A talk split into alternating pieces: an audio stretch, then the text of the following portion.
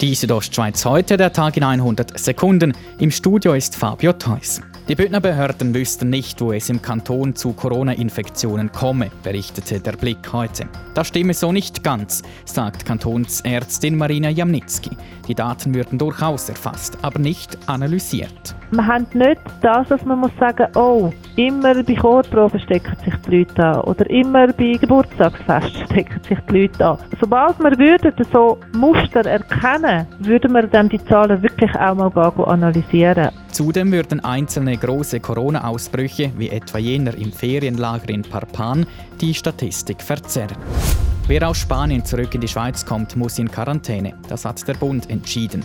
Die Quarantänepflicht für Spanienrückkehr gilt aber nicht per sofort, sondern erst ab Samstag, wie Patrick Mattis vom Bundesamt für Gesundheit BAG sagt. Weil? Viele gefordert haben, dass es einen minimalen Vorlauf gibt, bis äh, eine solche Liste dann auch tatsächlich in Kraft tritt. Mit zwei Ausnahmen, die Balearen und die Kanaren gehören nicht zur Risikoliste.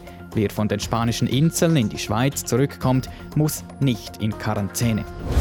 Weiter hat der Bund entschieden, dass Schwangere neu zu den Risikogruppen gehören. Patrick Mattis vom BAG. Bei schwangeren Frauen ist die Wahrscheinlichkeit eines schweren Krankheitsverlaufs im Vergleich zu nicht schwangeren äh, Frauen in denselben Alterskategorien leicht erhöht. Das BAG habe sich aufgrund einer Stellungnahme der Gesellschaft für Gynäkologie und Geburtshilfe für diese Maßnahme entschieden. Der Neubau des Albola-Tunnels der Rätischen Bahn sollte ursprünglich 2022 fertig sein, aber die Bauarbeiten verzögern sich, unter anderem wegen Corona, wie Christian Florin von der Rätischen Bahn sagt. Es ist leider so, dass man es nicht aufholen könnte, weil Corona war und wir ein bisschen müssen reduziert arbeiten, haben wir etwa ein bis zwei Monate verloren. Da die Bauarbeiten bereits vor Corona hinter dem Zeitplan lagen, werde sich die Eröffnung in das Jahr 2023 verschieben, so Christian Florin.